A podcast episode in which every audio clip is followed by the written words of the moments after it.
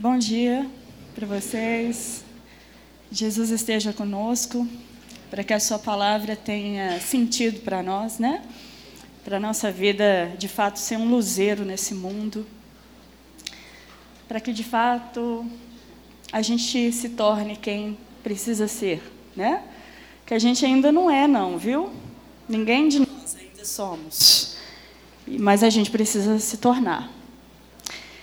E o que me dá esperança é que, segundo as Escrituras, aqueles que já são filhos de Deus, que foram chamados pelo Pai, entregues a Jesus Cristo, custe o que custar, vai ter que se tornar, vai ter que ser.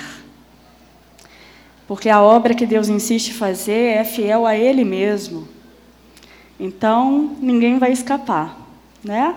O que me dá ânimo de estar aqui servindo vocês nessa manhã é essa esperança, que vai ter jeito. Né? Vai ter jeito para todo mundo chegar ao alvo pelo qual Deus salvou, né? no final da história. Senão a gente desanima, senão a gente deixa o caminho. O que nos dá a certeza da segurança da obra de Deus é o próprio Deus. E é sobre isso que nós vamos falar hoje. Qualquer tentativa da gente tentar acrescentar crescimento à nossa vida pela nossa própria força vai nos fadigar, vai nos cansar no caminho e não vai dar certo. Por isso que o evangelho hoje, mesmo que a gente seja hoje uma multidão, a gente tem pouco, de fato, testemunho eficaz. Um testemunho que o mundo espera ouvir e ler é, Paulo diz que nós somos cartas escritas para o mundo conseguir ler que Deus existe e que a sua obra é real. E a questão é que a gente está cheio de ruídos, cheio de barulhos. E eu não sei se o mundo está conseguindo ler. Então, expor o texto hoje de Atos 15 é um clamor para mudança da nossa mente, da nossa consciência, para que o nosso testemunho seja mais eficaz, mas não pela nossa força. Se você tentar testemunhar pelo seu empenho, pela sua vontade, não vai dar certo. Essa é uma sentença que o Evangelho nos dá. Então vamos ler Atos capítulo 15. Jesus, por favor, não deixe a gente sozinho aqui no culto. O culto é para o Senhor. Se o Senhor sair daqui, não tem, não tem o que fazer nesse lugar. Então, seja o centro do culto, o centro de toda a palavra, o centro dos nossos corações. Em nome de Jesus. Vamos lá, Atos capítulo 15. Alguns homens desceram da Judéia para Antioquia e passaram a ensinar os irmãos: Se vocês não forem circuncidados conforme o costume ensinado por Moisés, não poderão ser salvos. Isso levou Paulo e Barnabé a uma grande contenda e discussão com eles. Assim, Paulo e Barnabé foram designados, junto com outros, para irem a Jerusalém tratar desta questão com os apóstolos e com os presbíteros. A igreja os enviou e, ao passarem pela Fenícia e por Samaria, contaram, gente, contaram como os gentios tinham se convertido. Essas notícias alegravam muito a todos os irmãos. Chegando a Jerusalém, foram bem recebidos pela igreja, pelos apóstolos e pelos presbíteros, a quem relataram tudo o que Deus tinha feito por meio deles. Então se levantaram alguns part... do partido religioso dos fariseus, que haviam crido, e disseram: É necessário circuncidá-los e exigir deles que obedeçam à lei de Moisés. Os apóstolos e presbíteros se reuniram para considerar essa questão depois de muita discussão, Pedro levantou e dirigiu-se aos irmãos. Irmãos, vocês sabem que há muito tempo Deus me escolheu dentre vocês para que os gentios ouvissem de meus próprios lábios a mensagem do Evangelho e crescem. Deus, que conhece os corações, demonstrou que os aceitou, dando-lhes o Espírito Santo, como antes lhe tinham concedido, nos tinham concedido. Ele não fez distinção alguma entre nós e eles, visto que purificou seus corações unicamente pela fé. Então, por que agora vocês estão querendo tentar a Deus pondo sobre os discípulos um jugo que nem nós e nem os nossos antepassados conseguimos suportar. De modo nenhum. Cremos que somos salvos pela graça de nosso Senhor Jesus, assim como eles também.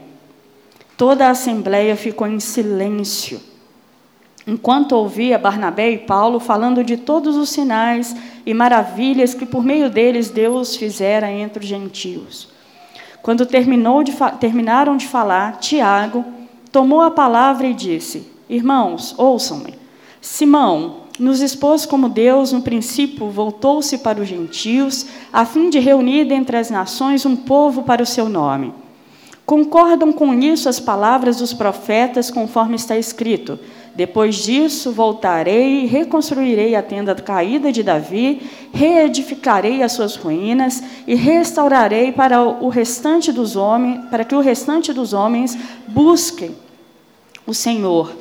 E todos os gentios sobre os quais tem sido invocado o meu nome, diz o Senhor que faz essas coisas, conhecidas desde os tempos antigos. Portanto, Julgo que não devemos pôr dificuldade aos gentios que estão se convertendo a Deus. Ao contrário, devemos escrever-lhes dizendo que se abstenham de comida contaminada pelos ídolos, da imoralidade sexual e da carne de animais estrangulados e do sangue. Pois, desde os tempos antigos, Moisés é pregado em todas as cidades, sendo lido nas sinagogas todos os sábados. É... Eu vou parar por aqui? Que era 15 todo? É muito tempo, não dá. É...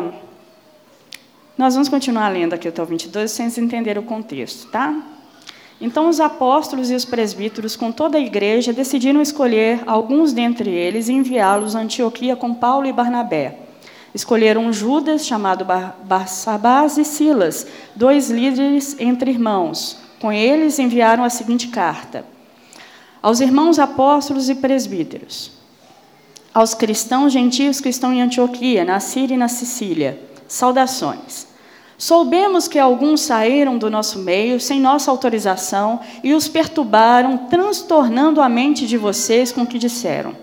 Assim concordamos todos em escolher alguns homens e enviá-los a vocês com os nossos amados irmãos Paulo e Barnabé, homens que têm arriscado a vida pelo nome do nosso Senhor Jesus Cristo. Portanto, estamos enviando Judas e Silas para confirmarem verbalmente o que estamos escrevendo. Pareceu bem ao Espírito Santo e a nós não impor a vocês nada além das seguintes exigências necessárias que se abstenham de comida sacrificada a ídolos, do sangue, da carne de animais estrangulados e da imoralidade sexual. Vocês farão bem em evitar essas coisas. Tudo lhes vá e que tudo lhes vá bem. Uma vez despedidos, os homens desceram para Antioquia, onde reuniram a igreja e entregaram a carta. Os irmãos a leram e se alegraram com a sua animadora mensagem. Judas e Silas, que eram profetas, encorajaram e fortaleceram os irmãos com muitas palavras. Tendo passado algum tempo ali, foram despedidos pelos irmãos com a bênção da paz para voltarem aos que tinham enviado. Mas Silas decidiu ficar ali. Paulo e Barnabé permaneceram em Antioquia, onde com muitos outros ensinavam e pregavam a palavra do Senhor. Uh, algum tempo depois, Paulo disse a Bernabé: Voltemos a visitar os irmãos em todas as cidades onde pregamos a palavra do Senhor, para ver como eles estão indo. Porém, Barnabé queria, queria levar João Marcos, é, João também chamado Marcos. Mas Paulo não achava prudente levá-lo, pois ele havia abandonado, abandonados na Panfilha e não permanecera com eles no trabalho. tiveram um desentendimento tão sério que separaram Barnabé, uh, que se separavam. Barnabé levando consigo Marcos, que navegou para Chipre, mas Paulo escolheu Silas e partiu, encomendando, encomendado pelos irmãos a graça do Senhor. Passou então pela Síria, Sicília, fortalecendo as igrejas. É um capítulo muito grande, a gente vai tratar os pontos fundamentais. É, o Atos capítulo 15 é chamado, é, eu sou professora também de, de, História da Igreja, e quando a gente trata a história da Igreja, desde os dois mil anos né, de história que a gente tem, a gente geralmente situa Atos capítulo 15 como um dos primeiros concílios da Igreja. Só que concílio é algo muito mais elaborado. A gente que é evangélico, protestante, a gente não conhece a história de concílios, que é um momento onde existe divergências doutrinárias e a igreja, para não perder a unidade daquilo que de fato é importante e primário, ela é convocada para um debate, para a gente chegar num ponto fundamental e final, para que a gente não se divida.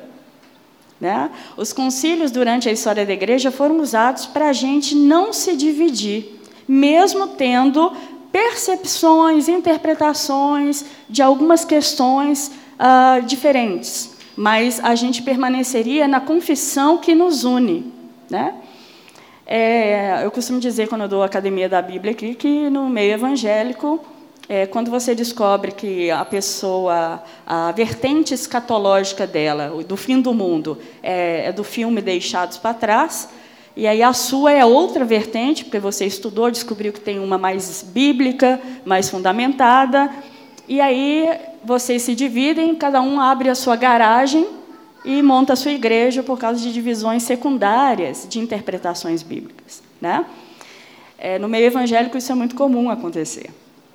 Mas aqui a gente tem uma tentativa, ah, desde o primeiro momento da igreja, de conciliar, de chegar a alguns pontos determinantes para que a comunhão fosse mantida e não a fragmentação dessa igreja. Tá? Então, o que, que aconteceu? Gente, heresia, que a gente fala assim, ah, você é um herege, é um falso ensino.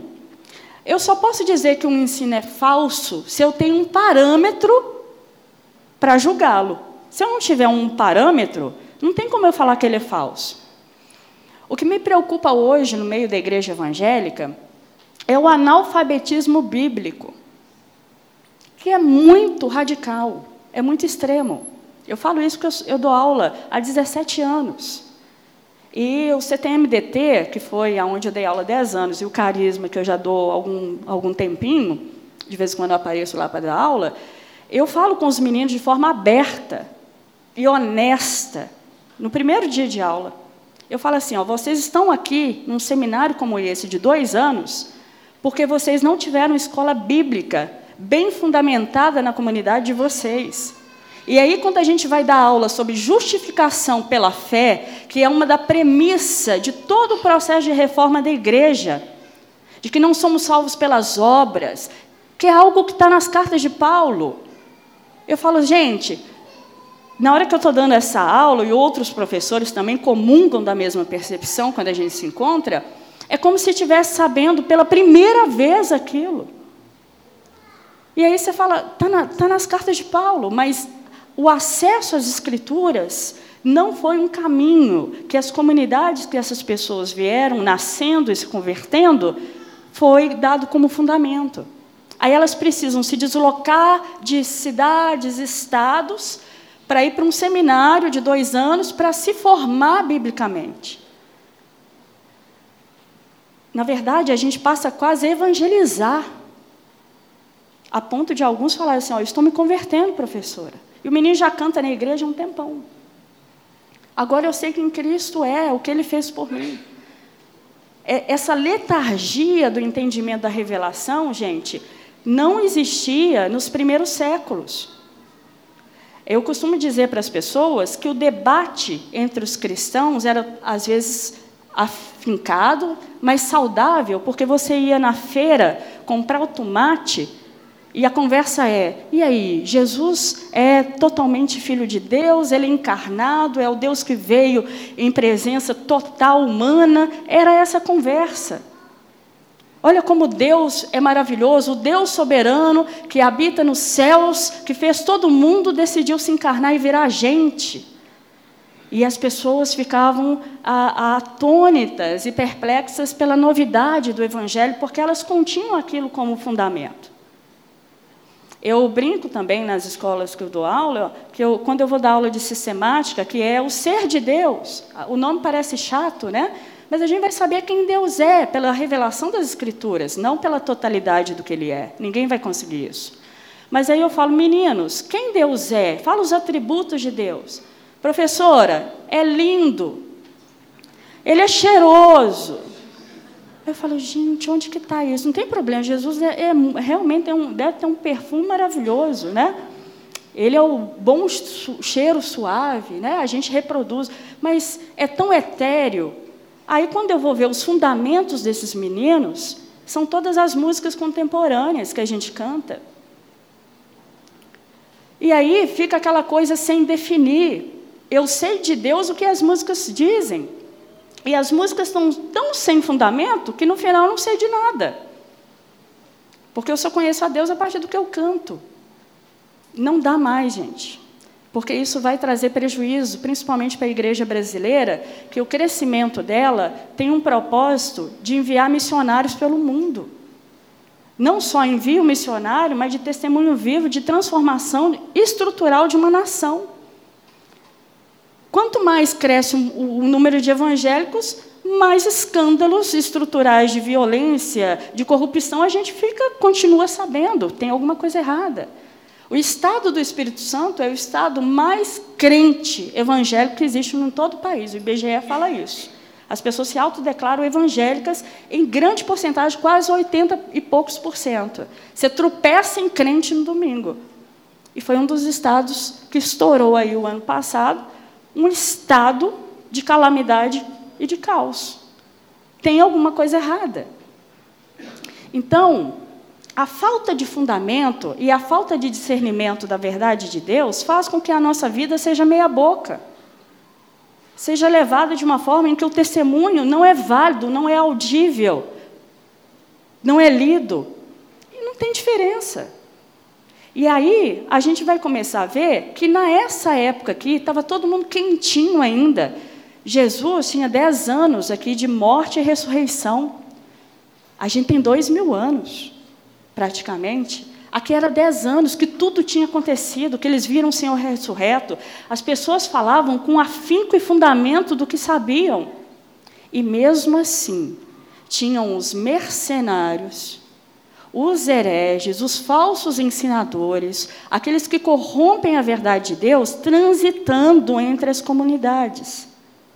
Enganando e ludibriando as pessoas, dizendo que Cristo era uma coisa e os apóstolos que tinham convivido com Cristo, dizendo: Jesus de Nazaré nunca foi isso, e ele nunca faria isso, e ele nunca disse isso. Mas os falsos ensinadores, transitando dentro das comunidades, diziam: em nome do apóstolo Paulo, se bem que aqui na, na, na em Antioquia, Paulo estava renegado a uma pessoa que não, não tinha autoridade para falar. E as pessoas iam transitando nas comunidades dizendo que Paulo era um falso ensinador, porque ah, o lance do falso ensinador, ele acusa para se defender. Ele sempre julga o outro para se abster e dizer que ele é a verdade.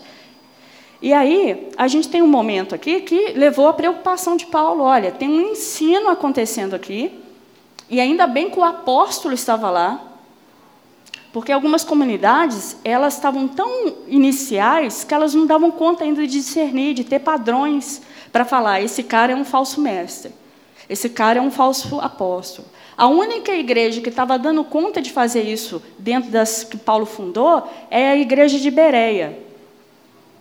Que vinha o carinha pregar lá, vinha o carinha tocar, as pessoas estavam observando a letra da música, observando o conteúdo, abrindo as escrituras, vendo se os profetas realmente tinham dito aquilo. E se o cara não estava alinhado com o que as escrituras estavam apontando, ele não voltava mais. E Paulo falou que essa igreja era excelente. Ele aplaudiu essa comunidade.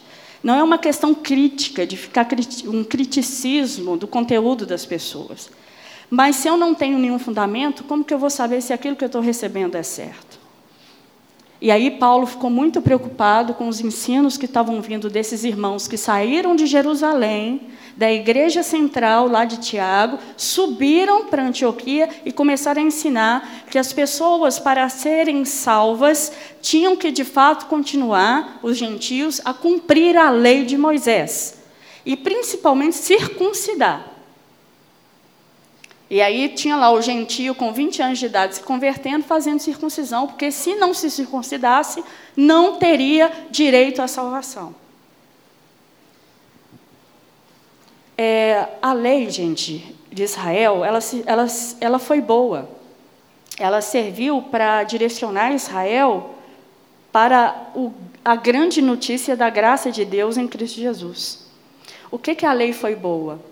Ela só serviu, segundo Romanos, para denunciar o nosso pecado. A lei, ela não serviu para nos elevar a mérito de apreciação e acolhimento de Deus para falar assim: nossa, você conseguiu cumprir os dez mandamentos primários de Moisés, você é digno de ser salvo. A lei não conseguiu fazer isso. A lei só denunciou o fosso de pecado a qual você está. Então a lei é boa nesse sentido. Ela te denuncia que se Deus não vier com graça, não agir com favor, não, não se dispor a você antes de qualquer ação que venha de você, você não vai conseguir pela obediência. Ninguém consegue convocar a Deus para a salvação mediante os méritos da obediência, como se fosse um menininho que escreve a carta para o Papai Noel em dezembro e diz que comportou bem o ano todo e que merece o presente de Natal. Os judeus faziam da lei isso, um, um, um, um conjunto de uh, afirmativas de que somos merecedores porque fizemos. Gente, imagina, você tem a lei resguardando, aguardando o Messias chegar para tudo que a lei apontou se efetivar. Jesus chega e reconstrói todo o significado da lei. Por isso que os embates de Jesus com os fariseus era muito ferrenho, porque a compreensão que eles tinham de lei era um pagã. O paganismo, ele estimula a divindade pelo mérito. Então, no final dos seus esforços, depois de ser suar um tanto religiosamente, cumprir todos os ritos, Deus não tem como não se comover por você. E ele fica tão comovido que não resta mais nada a não ser ofertar a benção. Isso é paganismo. Os pagãos é que lidam assim com as suas divindades. E o judaísmo chegou a um ponto de começar a se equiparar na relação com Deus pelo mérito como os pagãos. Por isso que Jesus vai falar assim: não sejam como os pagãos, no, no sentido das relações, e não sejam como os fariseus. Porque, no final das contas, a estrutura religiosa que eles lidam com a divindade é a mesma. Aí chega Jesus ressignificando a lei. Aí chega lá o jovem rico, né? Olha, eu obedeço minha mãe, eu dou o dízimo, eu guardo o sábado. Aí Jesus só ouvindo, com muita paciência, Jesus uma paciência mesmo, né? Não é nem é longanimidade. Nada mais sabia o jovem rico que ele estava quebrando o primeiro mandamento. Porque Mamon era a divindade dele. E Jesus ouvindo, oh, que legal, você obedece sua mãe, você faz tudo direitinho, que lindo. Nossa, eu queria, assim, ótimo ter um filho assim, né, obediente, servo. Mas amava o dinheiro. Tanto que quando Jesus atacou qual era o problema, que é o primeiro mandamento que estava sendo violado, Jesus vai atacar a divindade, que é o dinheiro na vida desse jovem, e vai falar assim: aqui, mas eu tenho um preceito para você que está faltando. Aí, nossa, então vou fazer para herdar a vida eterna, para merecer. Aí Jesus fala: vende tudo que você tem e dá aos pobres. Atacou de frontalmente o ídolo que era a quebra do primeiro mandamento, porque, de fato, aquele jovem tinha um outro Deus. O Deus chamado dinheiro. Mas ele achava que estava cumprindo tudo direitinho. Essa é a falácia da religião. Porque ela esconde aonde está de fato o problema, aonde está de fato o ídolo, aonde está de fato o não cumprimento da vontade de Deus. E aí a gente acha que está cumprindo o aparato. Esses homens subiram para ensinar isso às pessoas, de que elas tinham que fazer várias coisas para Deus agradar e recebê-las. Paulo ficou tão inquieto e Barnabé, que olha, Barnabé é uma figura na Bíblia de mansidão, de consolo, daquele cara que acolhe. E os dois, que meio são extremos em parecem temperamentos aqui, entraram em grande contenda em grande desavença com esses caras que iam, em nome da igreja de Jerusalém, ensinar isso para as pessoas em Antioquia. A gente fica romantizando a igreja, né? A igreja, assim, todo mundo está redimido, todo mundo sorri para todo mundo, está todo mundo bem, porque na igreja tem que estar tá tudo bem, porque eu sou filho de Deus, estou encontrando os irmãos. E aí a gente romantiza o púlpito, romantiza a pessoa que prega, romantiza tudo. Né? Como se a gente não tivesse momentos em que, pela seriedade das coisas, tivesse que enfrentar certas situações e a despeito do, da aceitação de outros, né? que estão trazendo problemas no meio da comunidade. A gente vai ver outra desavença que é entre Paulo e Barnabé no final. E, e a gente vai estudar Coríntios, né? Coríntios é a igreja da, rea, da realidade, não é a igreja romântica. Né? E aí, Paulo e Barnabé descem até uh, Jerusalém, contam para os apóstolos que tem gente que subiu de Jerusalém e começou a ensinar o, o, o retorno às práticas cerimoniais do judaísmo para ser salvo. Os apóstolos, Pedro, estava presente, ouviu, começaram a discutir. Tinha um partido judaizante dentro da comunidade de Jerusalém. Por quê, gente? Essa igreja ainda era recente, ela tinha 10 anos. Então, é, você tirar a, é, a compreensão do mérito de um ser humano e fazê-lo é, abrir-se para a graça é um atropelamento.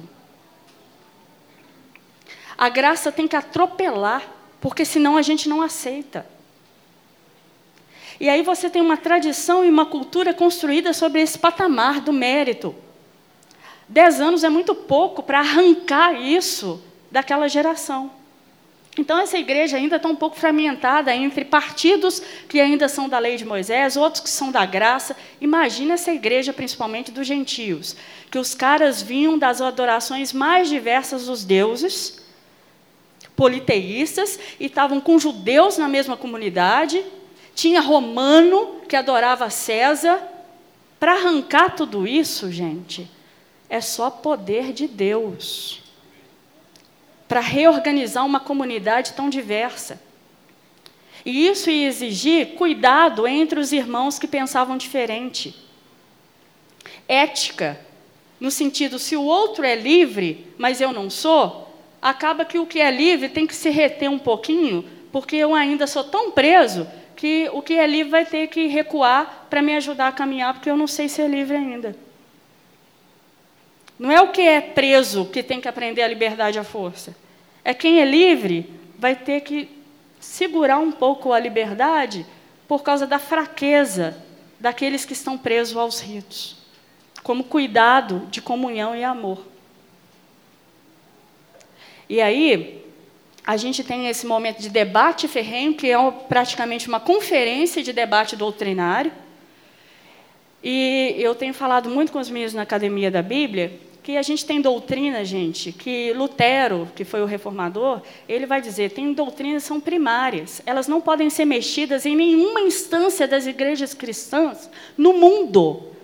Os irmãos coptas, que foram degolados pelo Estado Islâmico, lá na igreja do, egípcia, eles têm ah, algumas vertentes teológicas diferentes da igreja católica romana, da protestante, da ortodoxa grega, mas no final, todos os cristãos da face da terra que se dizem crentes na revelação em Jesus Cristo precisam confessar unicamente todas as doutrinas por igual.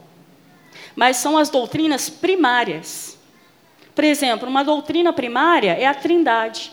Todos os cristãos na face da terra confessam que Deus é trino, que Deus é três pessoas. Não existe divergência na confissão de que Deus é três. Existe divergência minúscula nas relações, na relação trinitária. Mas que Deus é três pessoas, todos os cristãos na face da terra confessam. Então, se alguém vier mexendo na doutrina trinitária, a igreja tem que se levantar e dizer: olha, isso é uma heresia. Se alguém vier falando que Jesus não encarnou, que Jesus parecia homem, mas ele não pode vir em carne, né, porque ele não, não podia se tornar criatura, é doutrina primária, não pode ser mexida. Agora, existem doutrinas secundárias, que é, igual eu falei, do fim do mundo. Tem uns que creem que vai ficar deixado para trás, tem outros que vão, acham que vão antes, tem uns que acham que vão ficar no meio. Né? Só sei que a gente vai. Agora, a forma com que a gente vai, se é antes, depois ou pós, são vertentes. E ela é possível de diálogo. Ela não é motivo de desavença e rompimento. E é isso, esse cuidado que Paulo e Barnabé estão tá tendo com essa comunidade, porque o que está sendo atacado aqui é o conceito que Jesus trouxe de salvação, que é pela graça exclusivamente. Tem gente quando ouve graça, quem já estudou um pouquinho ou estudou mais ou menos, porque quem estudou mais ou menos fica muito confuso. Que quando a gente fala graça, fala assim, está falando de Calvino. Ou fala soberania, canta soberania demais, aí é calvinista, né? porque Deus é soberano demais. Não é essa a questão a gente tem que descobrir o que é bíblico. O que Calvino falou, o que Armínio também teve que defender como primário para dizer sobre o Evangelho. Não é uma questão de doutrinas que cada, um, cada igreja tem a sua. Salvação é exclusivamente pelo favor de Deus que toma a iniciativa de nos alcançar, independente da sua ação ou reação. Isso não tem como negar. E aí, esses caras aqui estavam atacando essa doutrina primária. O que, que Jesus mesmo trouxe como conselho de salvação? Então, Pedro vai pegar a palavra e vai falar assim: olha, gente, eu tive uma experiência maravilhosa. Pedro tinha vivido a situação na casa de Cornélio. Gente, aquilo ali é trator, aquilo ali é tratoramento de Deus, né? Porque Pedro era um judeu roxo, e ele, se você soubesse que ali era a casa de um pagão ou de um romano, você atravessava a rua e passava no outro para você não se contaminar com os espectros de energia da casa. Quanto mais entrar na casa de um pagão. E Cornélio, Cornélio era romano, politeísta, adorava o próprio César. E Deus dá um sonho lá da, do porco, né? justamente o porco, que é o ícone da, da impureza. Olha como que Deus muda a lógica, né? Usou de uma linguagem ah, que era detestável para dizer que aquilo não era detestável, aquilo era aceito. E Pedro, mediante o sonho, teve que obedecer, porque ele entendeu que Deus tem uma outra lógica. Não são os conceitos que definiam Deus, era Deus quem se definia perante Pedro. E Pedro teve que ir na casa de Cornélio. E quando chegou lá, o Espírito Santo já tinha descido, não precisou nem de Pedro. O Espírito Santo já estava lá. Tipo assim, ó, a gente acha que o missionário que chega, leva a palavra, leva tudo, o Espírito Santo já está lá, preparando os corações. Você só chega para traduzir na sua linguagem o que ele precisa saber. O Espírito Santo já tinha derramado sobre a casa de Cornélio e aí Pedro fala, gente, depois dessa experiência, não tem como eu definir mais a ação de Deus de forma legalista. O legalismo é você ser moralista em todos os aspectos. Você tem um juízo pronto e disparado para tudo que você tem a dizer. Você está tão fechado nos conceitos que até Deus é encaixotado. Deus pensa, Deus faz, Deus não quer, nasceu no coração de Deus, não nasceu no coração de Deus. Você consegue ditar até o que passa no coração de Deus. Claro que essa é uma linguagem clichê evangélica, né, gente? É do nosso cotidiano, eu ouço isso demais. Mas quando a gente para para pensar, ninguém tem condições de falar o que passa no coração de Deus, a não ser que eu tenha um grande temor naquilo que eu estou dizendo. E a gente vai ver isso aqui. Já vou, tá, Pipe? É, então Pedro fala dessa experiência e fala, gente, é, nós somos salvos pela graça de Jesus Cristo. E a pureza não vem pelas coisas que eles param de fazer. A pureza não nasce daquilo que eu não daquilo que eu consegui também fazer. A pureza na vida de qualquer convertido nasce da confiança em Deus. Pedro vai dizer que eles foram purificados pela fé. Gente, para nós, que somos todos voltados para o mérito, ser dito que alguém é purificado pela confiança que tem em Deus e não pela obra, é um tapa de luva de prego na gente. Nos incomoda, nos fadiga, porque isso não é bom. Ser justificado por Deus, tornado justo, simplesmente porque Deus desejou a justiça, não porque você apresentou sua cartinha de Papai Noel, nos afronta.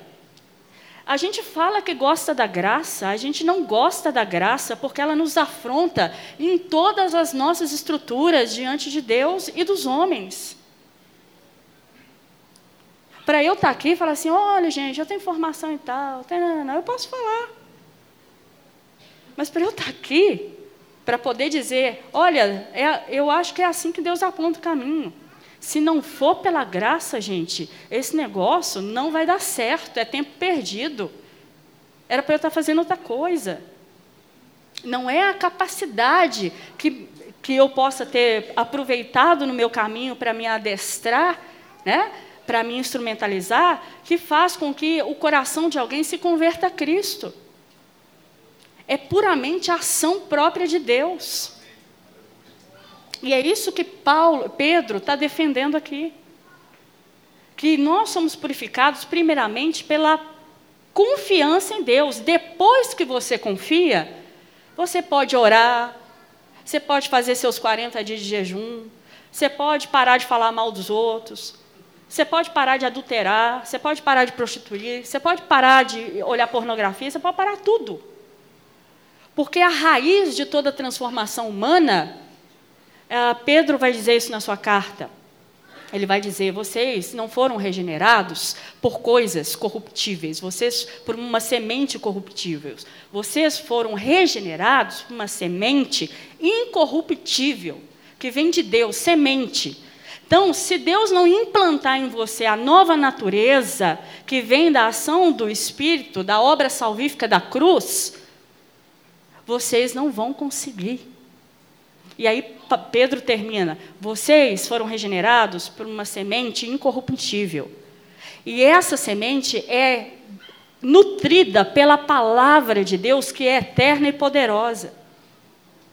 O que é a palavra de Deus? É a revelação de quem Ele é, do que, Ele veio fazer. Eu só preciso saber disso. Deus, o que, que o Senhor veio fazer? O que o senhor está fazendo nesse mundo? Por que, que eu vim nessa vida? O que, que o senhor está aprontando por aí?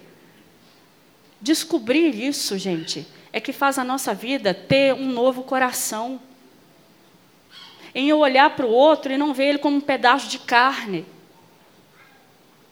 que deve ser consumido, porque existe em mim uma clareza de quem Deus é e da sua obra e de quem eu sou perante Ele, que o pecado, por mais prazeroso que ele seja, ele não traz mais sentido.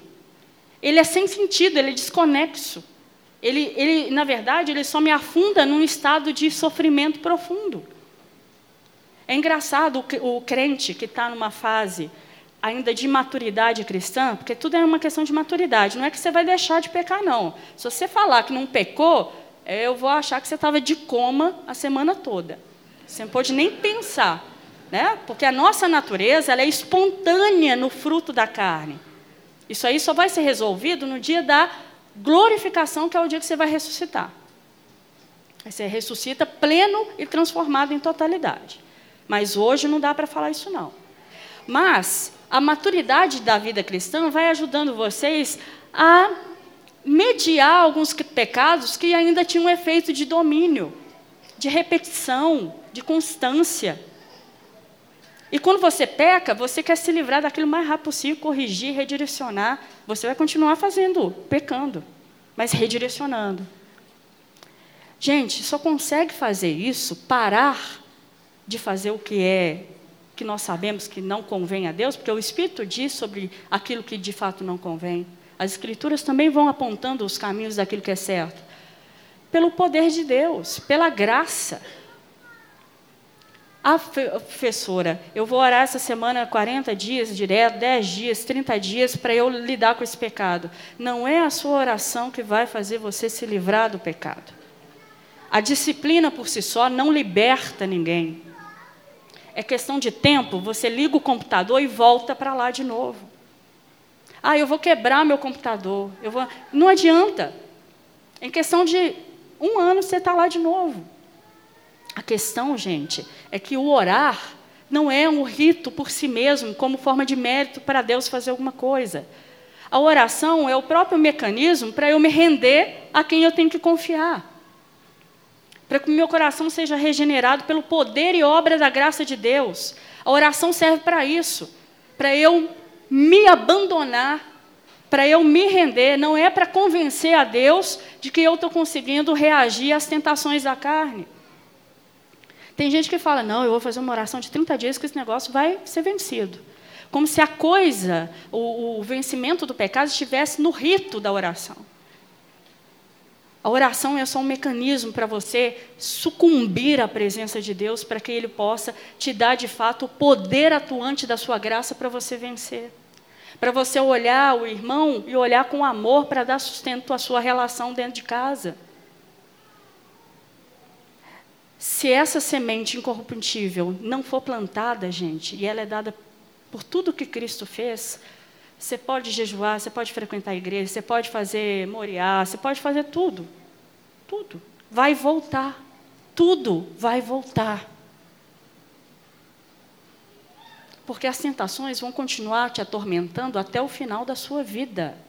E aquela fraqueza que você sabe muito bem os nomes, porque um cristão maduro, ele conhece o nome dos seus pecados, ele sabe os riscos, aonde estão os perigos, porque ele tem consciência da pecaminosidade que ele é, da perversidade que ele, ele, ele é possível fazer. Ele sabe o nome das suas fraquezas. Ele é um, ele é um sentinela. Mas ele sabe que não pode lutar contra elas sem a graça de Deus porque senão ele vai voltar ao vômito sempre quando sentir vontade. Sem a graça, gente, não dá para ensinar nem a verdade. Mesmo falando a verdade, sem graça, sem a graça, o favor de Deus, a verdade vira juízo, vira como Paulo. Paulo era um grande zelador da verdade, por isso que ele matou. A intenção de Paulo era maravilhosa, defender a verdade. E Paulo fala: por extremo zelo eu matei. Como assim? Se você é zeloso é uma coisa boa, é uma virtude? Não, mas sem graça é morte. Tudo na vida do cristão, gente, se não for fundamentado por aquilo que Deus nos dá a partir dele mesmo, como primeiro favor de sustentação da vida, você pode tentar fazer tudo o que for possível você não vai passar de um, mais um religioso que reproduz as lógicas pagãs da religião. Ah, hoje eu briguei com meu marido, eu não, eu não briguei hoje não, outro dia eu briguei. É, não vou pregar não, porque eu não tô, não tô santa. Eu que não vou viver pela graça para eu ver, não. E a graça não é subsídio para eu continuar pecando, nunca foi. A graça ela é constrangedora. Ela faz o pecador ficar constrangido. E dá vontade no pecador de não querer pecar. De fazer de tudo para tentar acertar. A graça constrange para sempre te colocar de volta na dependência do Pai, de Deus. Gente, quem quiser obedecer a Deus fora de Deus, não vai conseguir. O Sermão do Monte é maravilhoso. Aquilo ali ninguém consegue cumprir se Deus não empoderar. Ninguém dá outra face por naturalidade. Aquilo é poder de Deus. Dá vontade de fazer umas campanhas de quarta-feira? Vou terminar. Pode? Umas campanhas de quarta-feira na igreja, com uma faixa lá fora. Quarta do poder de Deus. Vai lotar, né? O poder de Deus para dar outra face. É quando chegar aqui, fica sabendo o que, que é. A bem-aventurança do poder de Deus para andar a segunda milha. Poder de Deus. Porque ninguém faz isso por si. A gente tem que passar a buscar o poder de Deus. Para dar conta de ter um testemunho eficaz. É, o Tiago tentou tratar a questão de forma mais diplomática, porque ele era judeu, crente em Jesus, era irmão de Jesus. E Tiago vai falar assim: olha, a única coisa que vocês vão levar de volta para os irmãos de Antioquia, os gentios, é, nós não vamos pôr nenhum peso sobre eles mais, porque nós mesmos não aguentamos carregar o peso que nos foi dado, nós vamos colocar nas costas deles. E aí Tiago só fala assim: olha, só diga para eles não se aterem à imoralidade sexual, à carne sacrificada a ídolos e ao sangue sufocado de animais sufocados e de sangue. Por quê? Isso aí é Levítico 18. Essa, esse pedacinho da lei, ele era dado aos estrangeiros que viviam em Israel. Para o estrangeiro não ter que cumprir toda a lei de Moisés, porque ele não era judeu, o, o judeu estipulava o, o ensino somente dessa parte de forma mais específica. Claro que ele não ia roubar, não ia cobiçar a mulher do próximo, né? Ele não precisava guardar as leis cerimoniais, porque elas são dos judeus. Por exemplo, guardar o sábado, o gentio não precisava guardar o sábado.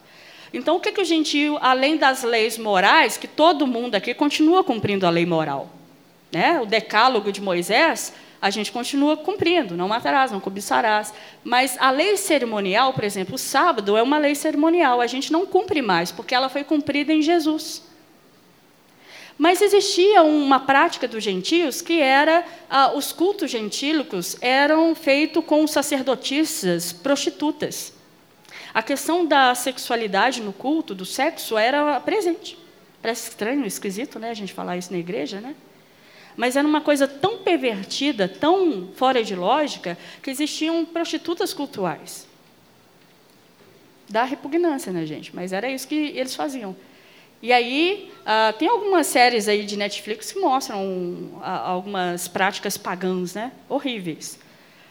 E ah, alguns gentios convertidos estavam se sentindo tão livres em Jesus Cristo, mas tão livres, que eles iam nesses cultos de vez em quando para ver se ganhava o irmão. Né? para ver se ia lá, falava de Jesus, é, participava da mesa, porque aquela carne tinha sido especificamente é, dedicada ao ídolo, aí comia um churrascão com o pessoal. Aí, pior ainda, Coríntios vai tratar isso melhor, pegavam um pedaço de carne e levavam para a ceia. Porque a ceia, antigamente, não era só esse pãozinho, esse suquinho, não, era comida. Né? E Paulo começa a falar assim: olha, gente, não tem problema, o ídolo é falso. Ele não tem poder nenhum. E vocês são livres, libertos em Cristo.